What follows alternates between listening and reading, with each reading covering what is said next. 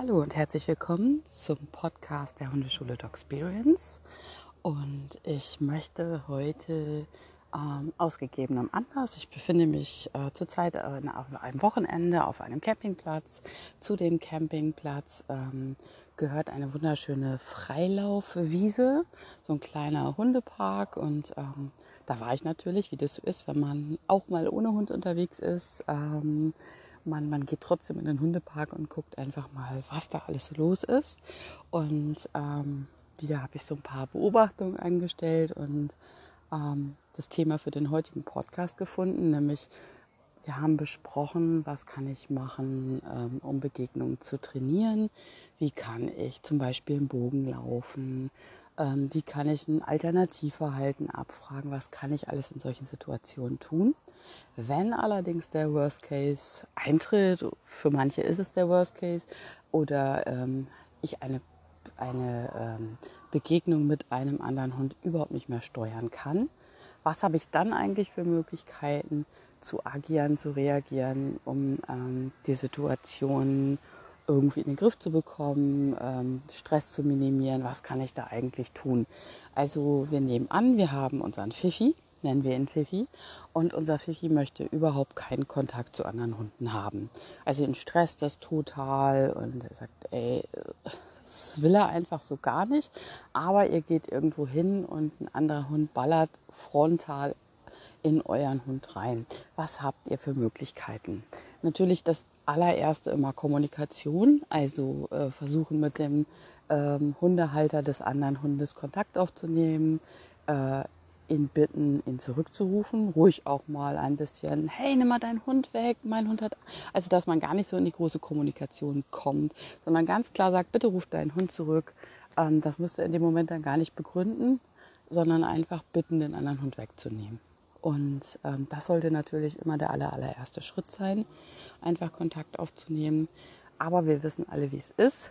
Wenn diese Situationen kommen, in die wir alle kommen, ist es häufig so, dass, dass ein Hund auch gar nicht abrufbar ist, wenn er so auf euren Hund zugeschossen kommt. Und ähm, dann nützt sämtliche Kommunikation nicht. Ähm, damit können wir nichts reißen. Was haben wir noch für Möglichkeiten?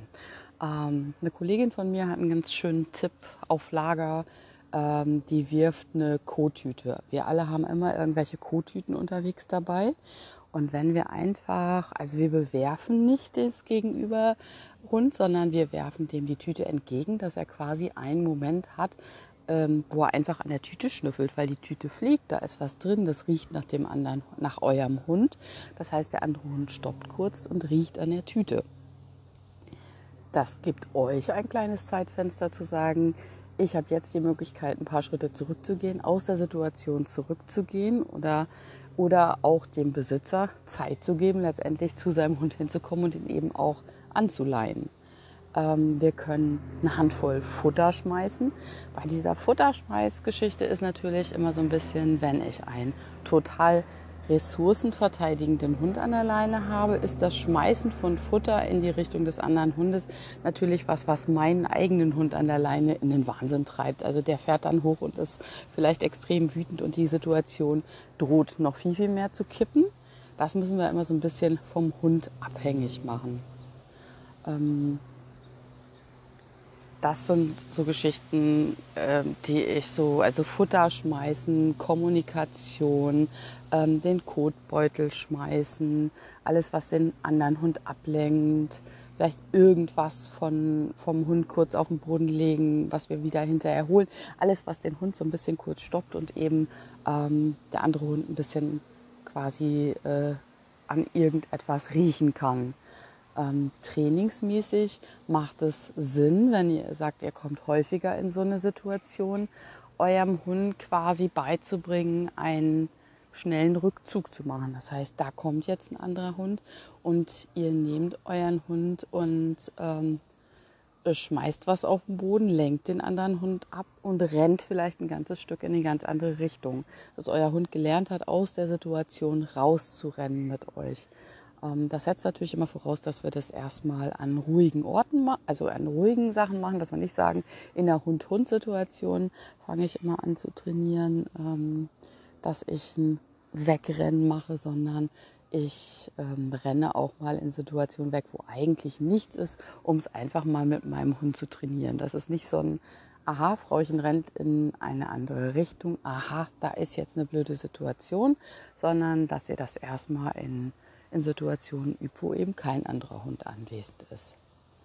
Ähm, ihr könnt trainieren sogenannten Backaway, das heißt, ihr nehmt die Hände vor den Bauchnabel, geht rückwärts. Das ist zum Beispiel eine ähm, sehr wichtige Geschichte, wenn ihr zum Beispiel einen schmalen Waldweg geht. Wir alle kennen Waldwege, ähm, die wir nutzen, weil eigentlich begegnen wir da keinem. Aber es gibt die Situation Tag X und frontal kommt jemand und wir haben keine Möglichkeit auszuweichen. Das heißt, ich muss rückwärts gehen. Ich muss also den Weg äh, komplett rückwärts gehen und ich muss meinen Hund relativ schnell motiviert bekommen, mit mir den Weg auch zurückzugehen. Und ähm, das kann ich trainieren, indem ich sage, ich setze mir einen fiktiven Punkt. Ich laufe zum Beispiel auf einen Stein oder auf eine Pylone zu, die ich mir im Training dorthin stelle.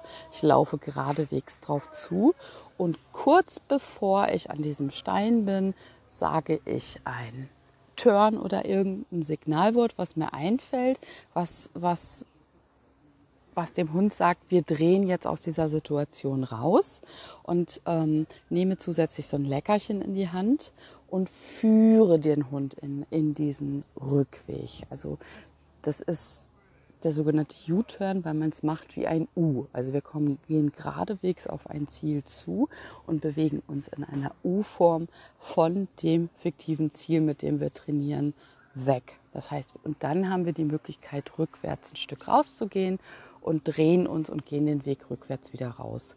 Das sind alles Dinge, die uns eine Situation, aus der wir nicht mehr ausweichen können, einfach erleichtern um es nochmal so zusammenzufassen, also ihr habt die Möglichkeit zu sagen, ich bin jetzt in der Situation und ich muss einfach ganz schnell agieren. Dann nehmt ihr zum Beispiel die Kottüte, werft die aus, ihr werft Leckerchen aus, stoppt den Hund einen kurzen Moment und habt dann die Möglichkeit, einen Weggang zu planen oder eben auch und zusätzlich, dass der ähm, Besitzer des anderen Hundes sagen kann, er fängt seinen Hund mal ein, er nimmt ihn am Geschirr, er macht die Leine dran und, und hilft euch in dieser Situation, weil er den Rückruf, ähm, weil der einfach für den anderen in dem Moment nicht klappt. Oder, und nein, nicht oder, eigentlich und, und ihr trainiert wirklich Signale, die euch in solch einer Situation zusätzlich nochmal helfen. Und wie immer Geld. Ich hoffe, ihr habt ein paar, paar Ideen mitnehmen können aus dem Podcast. Und wie immer gilt, wenn ihr Fragen habt, meldet euch sehr gerne. Entweder unter meinem Facebook-Profil der Hundeschule Dogsperience oder unter meiner E-Mail-Adresse nicola.barke at dogsperience.de. Ganz liebe Grüße. Bis dahin. Tschüss.